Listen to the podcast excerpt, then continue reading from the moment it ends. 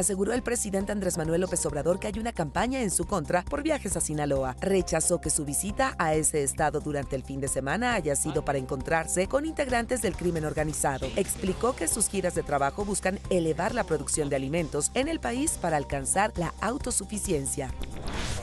Legisladores de diversos grupos parlamentarios del Senado calificaron como una intromisión la recomendación de la Comisión Nacional de los Derechos Humanos para la transformación del Instituto Nacional Electoral. El presidente de la Junta de Coordinación Política de la Cámara Alta, Ricardo Monreal, instó a la CNDH a realizar su trabajo y dejar que la discusión sobre el INE la realice el Congreso.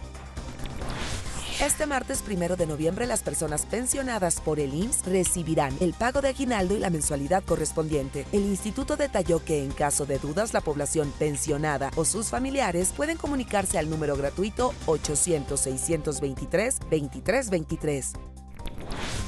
Durante el primer fin de semana de operación, el trolebús elevado alcanzó a transportar hasta 40.000 usuarios al día. Andrés Layuz, titular de la Secretaría de Movilidad, informó que los usuarios se ahorran hasta 49 minutos en el recorrido de Constitución de 1917 a Cagualtepec. Señaló que conforme el sistema vaya madurando, la afluencia alcanzará los 90.000 pasajeros.